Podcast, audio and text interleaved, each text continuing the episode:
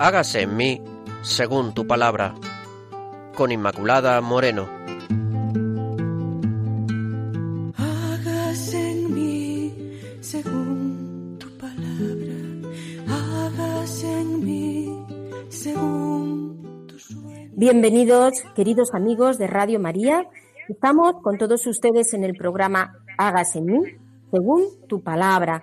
Les recuerdo a aquellos que formamos parte del equipo de este programa. Pilar Álvarez, el padre Carlos Rey Estremera, que nos acompaña desde Soto del Real, sacerdote salesiano, y que les habla Inmaculada Moreno. Gracias por todos los correos que nos siguen mandando. Ya saben, el contacto del correo electrónico es hágase en mí según tu palabra arroba radiomaria.es. Repito, hágase en mí según tu palabra arroba radiomaria.es. Claves para leer la Biblia.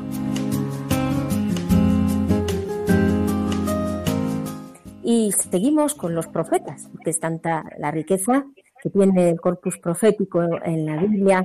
Desde luego no, no la podemos abarcar, pero sí estamos haciendo algunos asedios a los profetas, por decirlo así.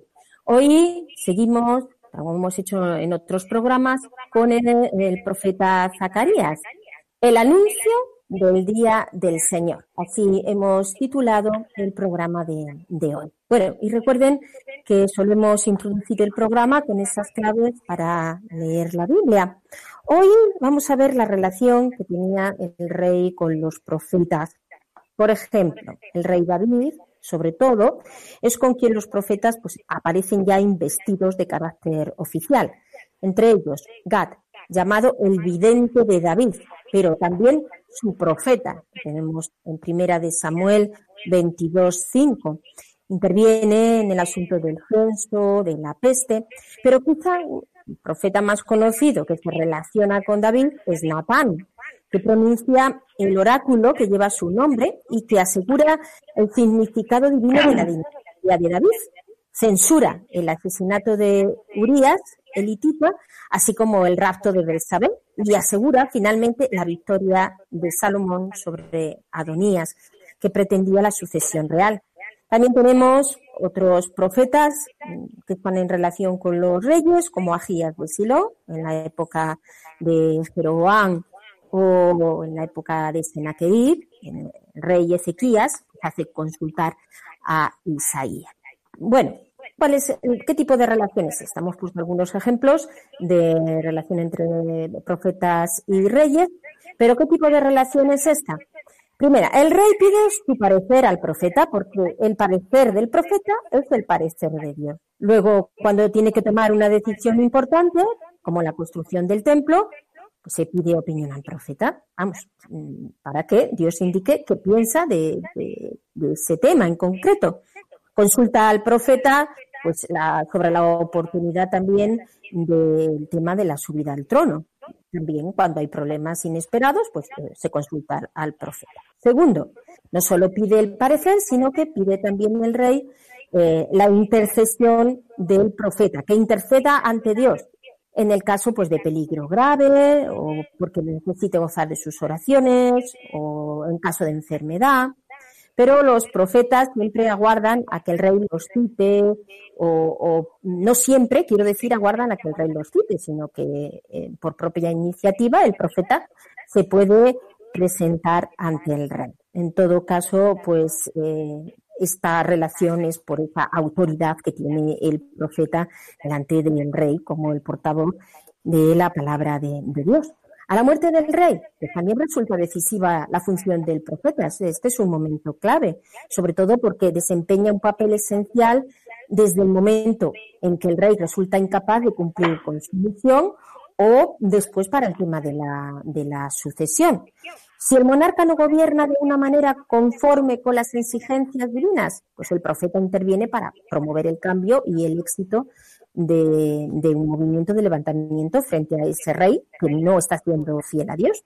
Cuando sube al trono el nuevo monarca, el profeta proclama ante el pueblo el derecho del rey. Ante el rey es el testigo de las exigencias de Dios, pero sobre todo de la asistencia divina y de las promesas hechas a la dinastía. Por tanto, finalmente el profeta es el que anuncia al pueblo el nombre del nuevo ungido, el nombre del rey, del nuevo rey. Presente, por tanto, en todas las cortes de la época, el profeta lo está también en la corte del rey bíblico, su misión recibe, en este caso, un matiz particular. En el fondo, no es sino el testigo del significado especial que tiene la realeza en el país de la alianza. Testigo de un don, el de una asistencia divina particular, y testigo de una exigencia, la de la fidelidad.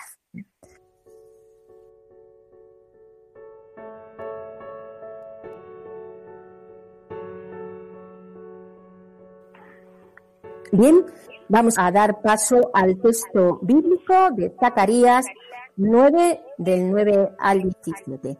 Escuchamos.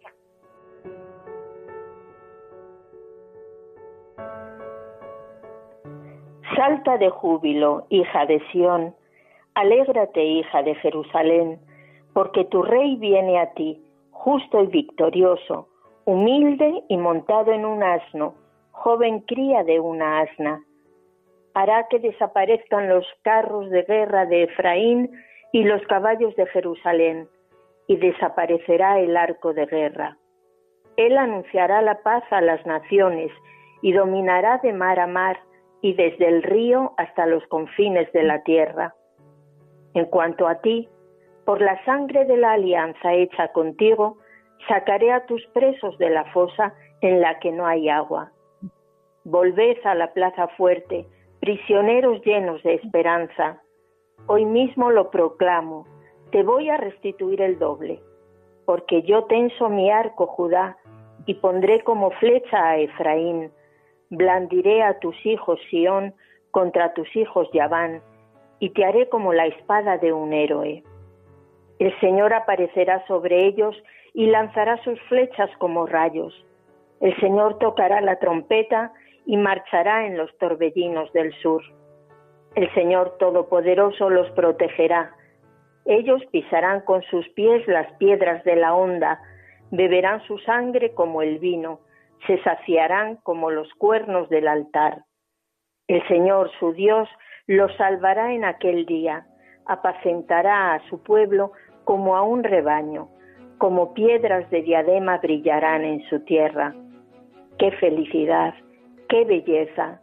El trigo dará vigor a los jóvenes y el mosto a las jóvenes.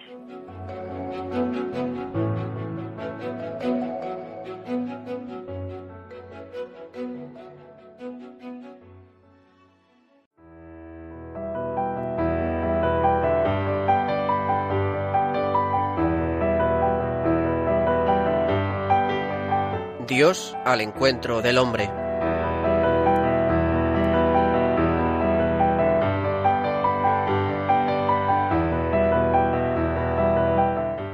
Queridos oyentes, este es el texto que hoy nos va a comentar el Padre Carlos. Les recuerdo que el Padre Carlos Rey Primera es sacerdote salesiano y desde Soto del Real realiza pues las reflexiones sobre el texto.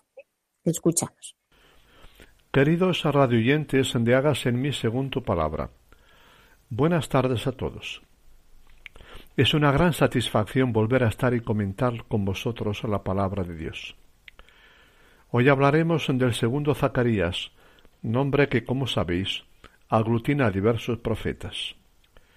Su enseñanza es un mensaje de esperanza. Ante, ante los abusos de las potencias de la tierra, de reyes y poderosos, el profeta anuncia la llegada de un rey justo, victorioso y humilde, que destruirá los arcos de guerra y dictará paz a las naciones. Los evangelistas vieron en este rey la figura de Jesús entrando en Jerusalén sobre los lomos de un pollino. Dios, mis queridos amigos, no abandona a su pueblo, sino que, al contrario de los poderosos, hace justicia a los oprimidos. Mucha atención, pues, a este mensaje de esperanza. Comenzamos.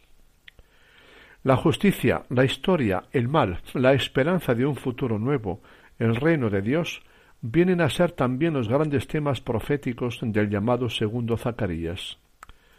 Detrás del mismo no hay un profeta, sino todo un círculo de profetas anónimos. Pertenecen y representan a la clase pobre y abusada del pueblo. Tanto la situación nacional como la internacional de su tiempo les pedían pronunciar y escribir su palabra.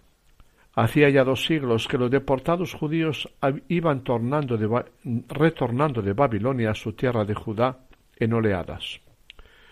Quedan otros cuyo retorno al país es deseado, pero no se realiza.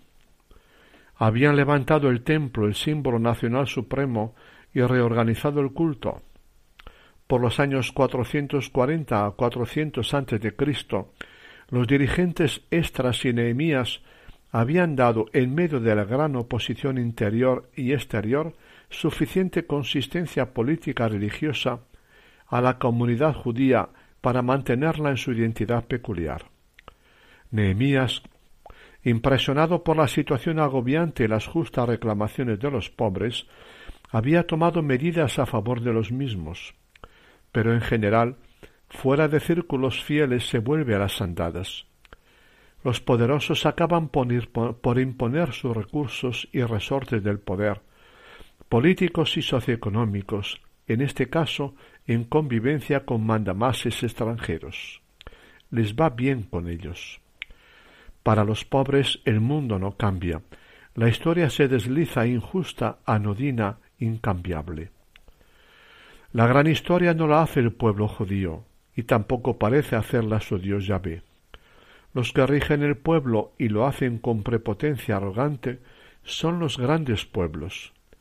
Con ellos colaboran interesadamente los dirigentes del país. A los babilonios del siglo VI los había batido y sucedido los los habían batido y sucedido los persas. Parecía que por medio de Ciro Dios iba a cambiar el mundo, pero las promesas del reino de Dios del segundo Isaías no se han cumplido. Las ilusiones al volver de Babilonia se han mostrado frustrantes. Los persas han reinado dos siglos enteros por el año ancho mundo. El pueblo judío nada puede, y Dios parece guardar silencio ante el clamor de los dolientes de la historia y hacerse esperar. Todo un desafío para la fe y esperanza del pueblo. De repente comienza a moverse la historia, y los que lo pasan mal en el mundo son los primeros en despertar a la esperanza apenas haya signos de que algo se cuece en la historia. Por los años 330 a.C., el griego macedonio Alejandro Magno recorre triunfalmente e imbatible el mundo entero de entonces. En cuatro o cinco años pone todo patas arriba ha derribado el, inmenso imperio persa, ha borrado pueblos y fronteras y mezclado razas, culturas y religiones. ¿No está Yahvé detrás de los nuevos acontecimientos? ¿No llegará ahora su reino de justicia y de paz? La historia volverá a ser cruel. Los sucesores de Alejandro, tras interminables guerras entre sí, más de veinte años, se reparten el inmenso pastel imperial. El pueblo judío, siglos IV a II antes de Cristo, se halla de nuevo atrapado geográfica y política militarmente como codiciada presa entre dos poderosos, los Ptolomeos de Egipto y los Seleucidas de Siria, pasando de unos a otros. Ha sobrevivido inerme al vaivén de los acontecimientos históricos, pero debe pagar onerosos impuestos. La situación interior en Judá sigue similar. Como casi siempre, los dirigentes y poderosos saben adaptarse una vez más a la nueva situación y medrar sin compasión de nadie gracias a las oportunidades que les ofrecen los nuevos cauces de comercio internacional. Los que lo pagan serán los económicamente débiles. Muchos terminarán siendo vendidos como esclavos a extranjeros por sus propios hermanos judíos. La historia se ha movido, pero se ha parado de nuevo. Vuelve a ser cruel. He aquí el contexto histórico existencial con sus esperanzas y sus frustraciones en que proclaman y escriben los profetas anónimos de los capítulos 9 a 14 de Zacarías hacia los años 300 antes de Cristo. Con el advenimiento de Alejandro Magno, el cambio que se produjo en la política mundial fue acompañado de grandes expectativas y de amargas decepciones. El grupo profético tuvo que pasar por la decepción de ver cómo sus grandes esperanzas, vinculadas a la campaña de Alejandro, no llegaban a cumplirse. Una vez más, la amarga experiencia de la caída de expectativas como dos siglos antes. La historia no parece ir a ninguna parte. ¿Quién hace la historia? ¿Cuenta el Dios Yahvé de Judá? ¿Se puede seguir esperando su reino? ¿Cuál es el futuro que espera el pueblo? ¿Cuándo cambiará la realidad para los aplastados? Este es el contexto vital desde el cual este grupo de profetas intenta alimentar su propia esperanza y comunicarla a los sufrientes del pueblo judío apaleados por los pastores dirigentes del pueblo como por una estructura internacional. Una vez más, un tiempo necesitado de justicia y de esperanza al mismo tiempo. Los profetas de Zacarías 9 a 14 salen al paso de la situación, dirigen un mensaje de marcado carácter escatológico en lenguaje apocalíptico que inspirará al autor del Apocalipsis neotestamentario. Los reyes poderosos abaten, conquistan y establecen imperios, sustituyen un imperio por otro, un sistema opresor por otro. Yahvé, el Dios del pueblo judío, quiere romper esta dinámica histórica y establecer un reino diferente. Para ello debe romper el, el, yugo de los pueblos opresores. Por ahora se sirve de Alejandro Magno, pero a su vez también el imperio humano fundado por él defrauda y dará paso a un reino de paz establecido gracias a un tipo de rey muy diferente. Mira a tu rey que está llegando, justo, victorioso, humilde, cabalgando un burro. Destruirá los arcos de guerra y dictará paz a las naciones. Su reinado de paz aprovechará tanto al pueblo judío como a los demás pueblos sometidos a las tiranías de este mundo. Con la paz política llegará igualmente una era de fecundidad y prosperidad. En comparación con cualquier poder humano, el reino de Dios posee un carácter completamente distinto. Y el rey humano es todo lo contrario de los soberanos terrestres. Rey humilde, justo, oprimido, necesitado de la salvación que llega de Dios ejerce su soberanía en nombre de Dios y guiado por él. Desarmará a su pueblo e implantará su reinado universal de paz, no precisamente por la fuerza de las armas, sino sólo por la fuerza de la palabra. Precisamente el que ha sufrido opresión puede no abusar llegada la ocasión y empeñarse en implantar un reino diferente por caminos diferentes, no con la fuerza de las armas, sino con la convicción y del consenso. Cuenta con la fe en su Dios. Alégrate, ciudad de Sión, aclama Jerusalén, mira a tu rey que está llegando, justo, victorioso, humilde, cabalgando un burro, una cría de burra. Destruirá los carros de Efraín y los caballos de Jerusalén. Destruirá las armas de guerra y dictará paz a las naciones contraste con los reyes revestidos de poder, boato y brillo de las potencias de su tiempo y de todos los tiempos. Los evangelistas releerán, releerán el texto a la luz de la entrada humilde y triunfal al mismo tiempo de Jesús en Jerusalén poco antes de su condena a muerte. El Dios soberano de la historia envía al mundo un Mesías humilde, quiere asimismo un pueblo humilde y sencillo. Por ello rompe sus armas y medios de fuerza, arcos, carros, caballos, símbolos de la fuerza militar y del militarismo.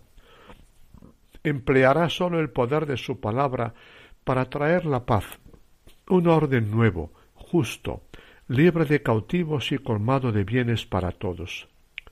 Junto a Jesús el Mesías humilde no hay otros en su escuela y fuera de su escuela, que han descubierto la fuerza poderosa de la no violencia, Gandhi, Martin Luther King, Nelson Mandela, por poner algunos ejemplos.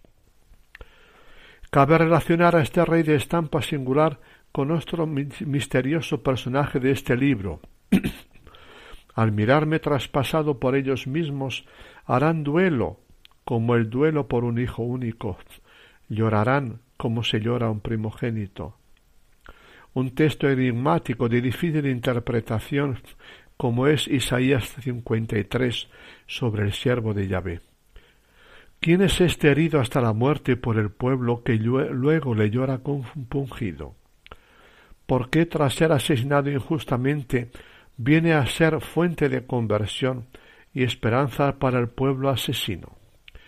¿Es salvador de su pueblo mediante el sufrimiento como el siervo de Yahvé de Isaías 53?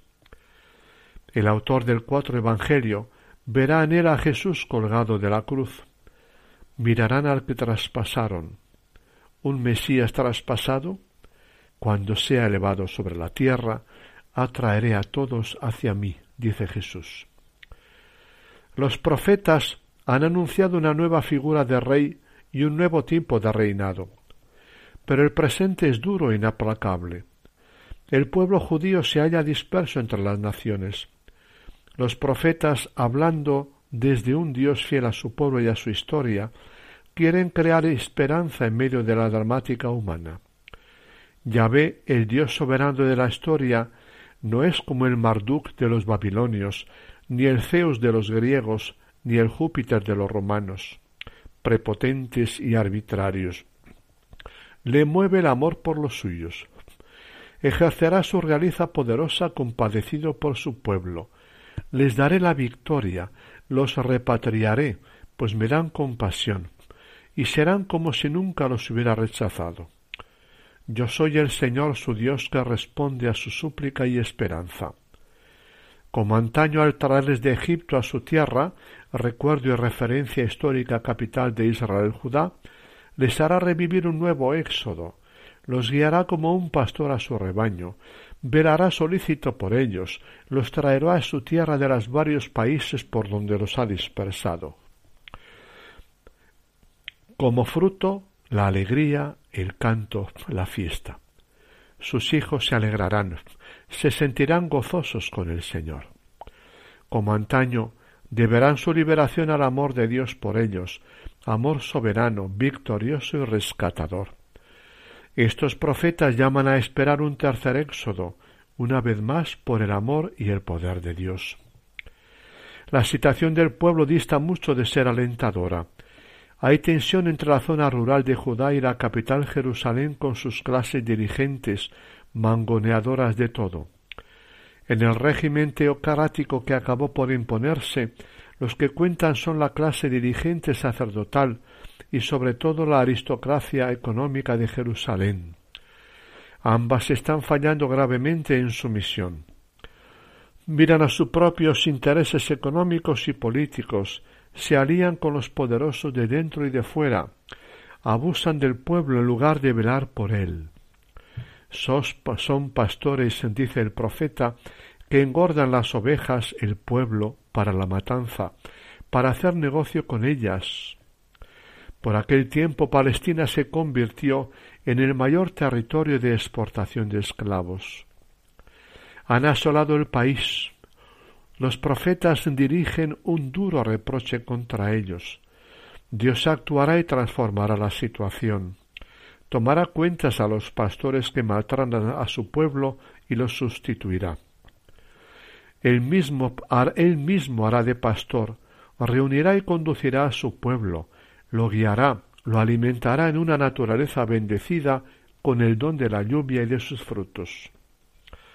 Dios no tiene abandonado a su pueblo ni la historia humana. Es la idea de todo el conjunto de Zacarías capítulos nueve a catorce expuesta de modos diferentes.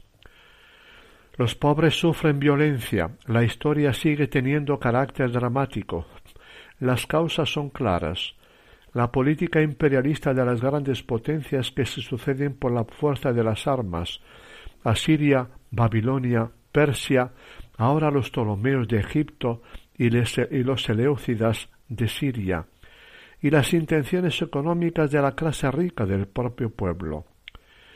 Ello significa invasiones, saqueos, violaciones, violencia, pánico y miedo. Factores en el orden internacional y dentro del pueblo se oponen al reinado de justicia y de paz deseado por Dios para los humanos. Ya que el mal y el opresor sigue teniendo poder, tienen que ser vencidos y el oprimido liberado. Dios en su día hará de Rey soberano y Salvador. No se sabe cómo ni cuándo, pero llegará aquel día indefinido pero definitivo en que Dios ejercerá plenamente su soberanía divina. Acabará con la actuación destruidora de todo poder opresivo para transformar la realidad. Aunque no lo parezca, Dios es el verdadero protagonista de la historia. Especialmente los capítulos 12 a 14 de Zacarías son un texto eminentemente escatológico y apocalíptico. Diecisiete veces aparece la expresión en aquel día, indicando otras tantas acciones divinas respecto a su pueblo. El Señor será Rey soberano de todo el mundo, será único y su nombre único, por fin será todo en todos. No habrá espacio de violencia e injusticia, lo llenará todo de vida y fecundidad. Hay un Dios que hace justicia en la tierra, dirá el salmista. De nuevo nos viene el recuerdo de las novelas y películas El Señor de los Anillos y la historia interminable. Los capítulos doce a catorce de Zacarías pertenecen al conjunto de las llamadas profecías escatológicas. Dios establecerá su reino venciendo todos los poderes enemigos del ser humano. El mensaje de estos profetas viene a ser Dios dando cuerda larga a los poderes de este mundo y por todos sus vericuetos está rehaciendo una y otra vez la historia para llevarla a una meta final. Esta historia padecida, injusta y aparentemente inmóvil e incambiable puede ser vivida en esperanza capaz de espera. Dios establecerá un mundo nuevo, un presente doloroso es causa de escepticismo y desesperanza para muchos. Para los creyentes y profetas, confiados en un Dios digno de fiar, es la plataforma para anunciar un futuro nuevo y trabajar por él. Dios lo hará.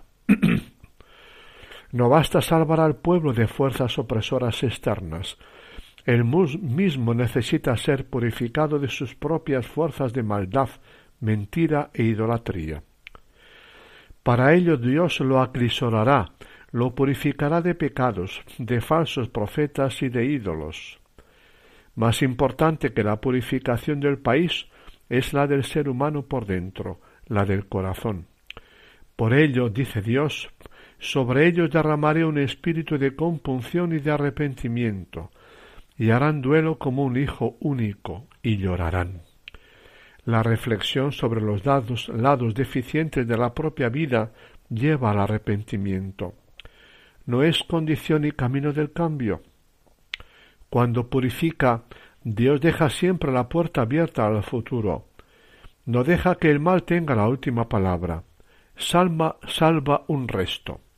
Su pueblo acrisolado y purificado a fuego puede quedar reducido a un minúsculo resto, pero entonces ese resto me llamará y yo le contestaré. Diré, son mi pueblo, y ellos dirán, el Señor es mi Dios. El antiguo compromiso mutuo del Sinaí queda renovado. Unas veces las palabras de cariño, otras de escarmiento, como aquí, mueven a volver al amor de Dios. También los pueblos extranjeros están llamados a pertenecer al pueblo de Dios y acudir a Jerusalén.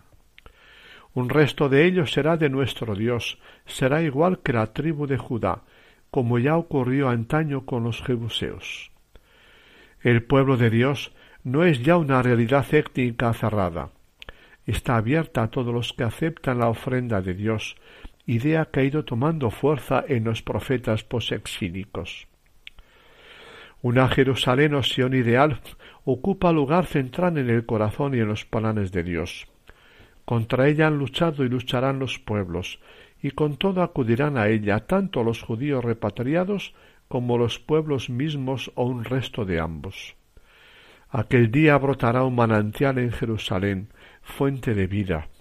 En ella todos habitarán tranquilos, en ella todo y todos, incluidos los extranjeros, serán consagrados. Nada ni nadie será profano, contaminado y por ello despreciable. En esto el segundo Zacarías conecta con el primer Zacarías. Concluimos aquí nuestro programa de hoy y con él la serie de cinco dedicada a los profetas posexílicos. Espero que os hayan gustado y motivado a continuar con nosotros. Su mensaje resumida, resumido puede servirnos de consigna para vivir. La existencia humana es siempre difícil, pero Dios nunca se olvida de sus criaturas. Más allá de los reinos de este mundo, Él está siempre recreando la historia y preparándonos un futuro que ni siquiera podemos imaginar. Qué importante es, por tanto, vivir de fe y esperanza en nuestro Dios. Os anuncio el personaje bíblico del que hablaremos en nuestros próximos programas, el profeta Daniel. Aquí estaremos esperándoos para compartir con vosotros la alegría de ser cristianos. No dejéis de conectaros. Un saludo a todos vuestros seres queridos. Hasta pronto, amigos. Muchísimas gracias, Padre Carlos, una vez más, por su trabajo. Les recuerdo, queridos oyentes, que estamos en el programa Hagas en mí según tu palabra, hoy viendo el profeta Zacarías, el segundo Zacarías, el anuncio del Día del Señor, como hemos titulado hoy el programa. Recuerden también que pueden ponerse en contacto con nosotros a través del correo electrónico hagas en mí según tu palabra arroba radiomaria.es. Repito, hagas en mí según tu palabra arroba radiomaria.es.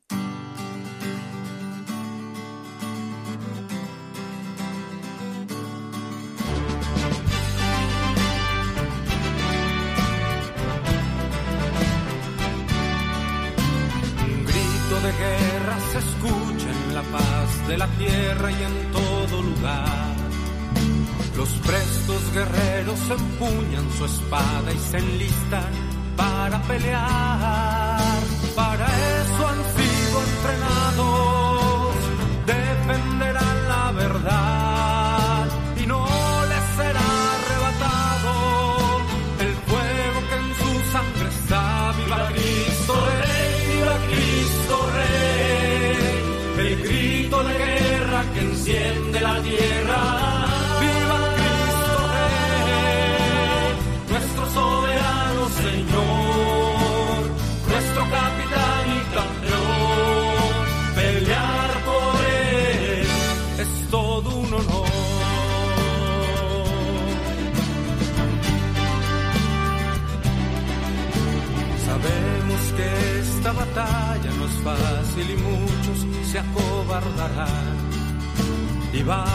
Los dardos de nuestro enemigo sin duda perecerán.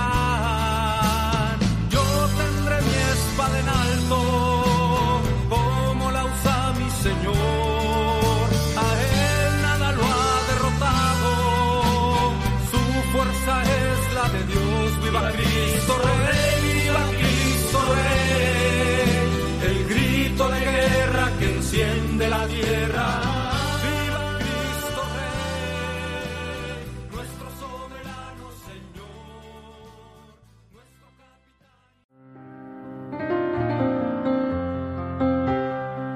Vamos a dar paso bíblico.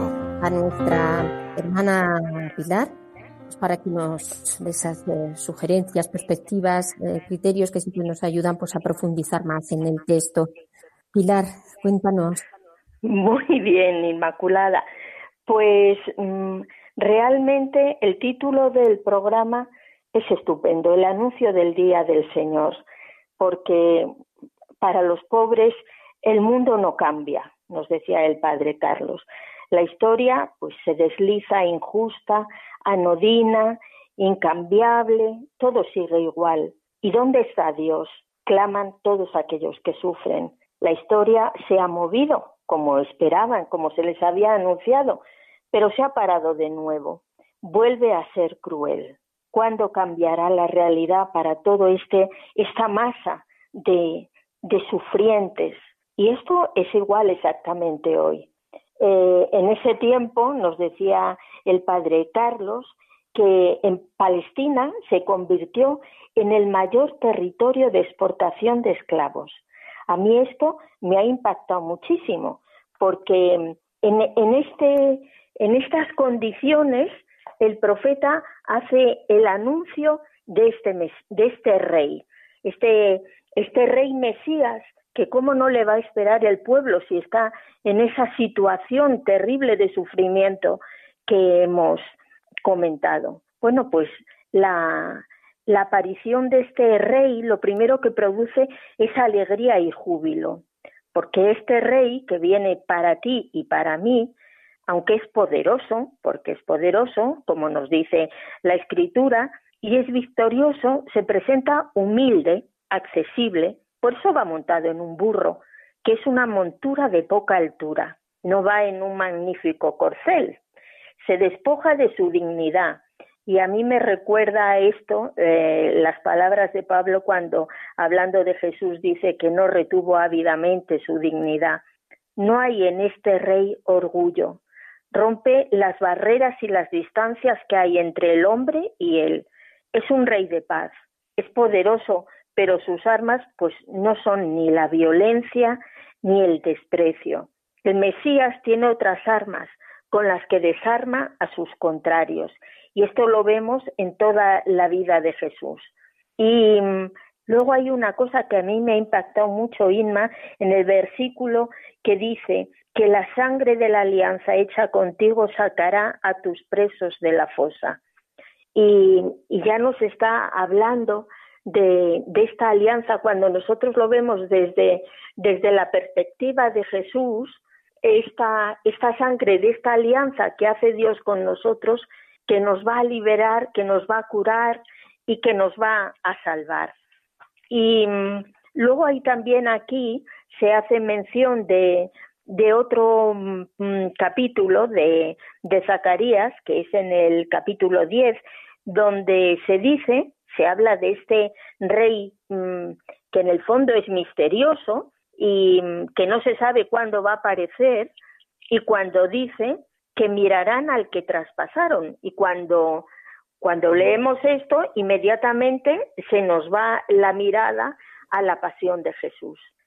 Por dos puntos, este que hemos comentado, de la sangre de la alianza y de mirarán al que traspasaron. Pues este, este rey, este Mesías que es Jesús, que viene humilde, como le vemos en el Domingo de Ramos, subido en ese burrito, que a mí lo de que el burro sea es un animal resistente, eh, que sabe de dolores, que come poco, que es austero y que es de poca altura y nosotros nos podemos acercar a él. A mí esto me ha hecho eh, pensar en, en este aspecto de Jesús, de, de su humildad profunda y de su mansedumbre.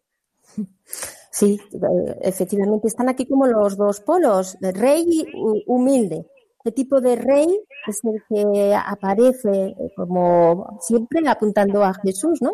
Es rey, pero ¿cuál es su reinado? Nada tiene que ver con el reinado de los poderosos, de los grandes de la tierra, que lo que hacen es que se sientan en su, en su poder, que se ensorbecen en sí mismos, que no quieren saber nada de Dios.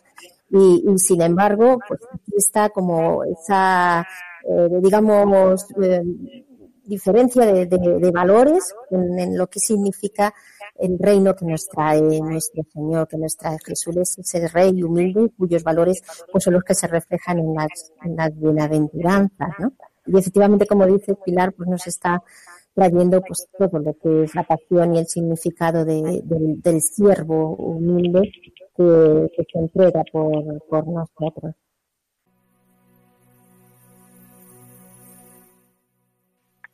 Pasamos, queridos oyentes, a la oración con el Salmo 147.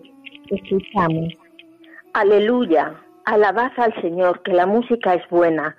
Nuestro Dios merece una alabanza armoniosa. El Señor reconstruye Jerusalén, reúne a los deportados de Israel. Él sana los corazones destrozados, venda sus heridas, cuenta el número de las estrellas, a cada uno la llama por su nombre. Nuestro Señor es grande y poderoso, su sabiduría no tiene medida. El Señor sostiene a los humildes, humilla hasta el polvo a los malvados. Entonad la acción de gracias al Señor, tocad la cítara para nuestro Dios, que cubre el cielo de nubes, preparando la lluvia para la tierra, que hace brotar hierba en los montes para los que sirven al hombre, que da su alimento al ganado y a las crías de cuervo que graznan. No aprecia el vigor de los caballos, no estima los jarretes del hombre. El Señor aprecia a los que lo temen, que confían en su misericordia. Gloria y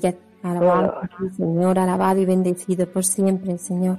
Tú solo eres Rey, eres Rey misericordioso, eres ese Rey humilde, sencillo, que manifiestas así realmente como tu gloria se asienta en la sencillez, siendo tú, Señor Dios, Bendito, bendito y alabado por siempre. Bendito sea, Señor, tú que sanas los corazones destrozados y vendas sus heridas. Bendito seas, Señor, que no aprecias el vigor de los caballos, ni estimas los jarretes del hombre, porque tú, Señor, eres un rey de paz, un rey de humildad y mansedumbre. Bendito seas, Señor. Bendito, eres, Señor. Gloria, gloria y alabanza a ti por siempre.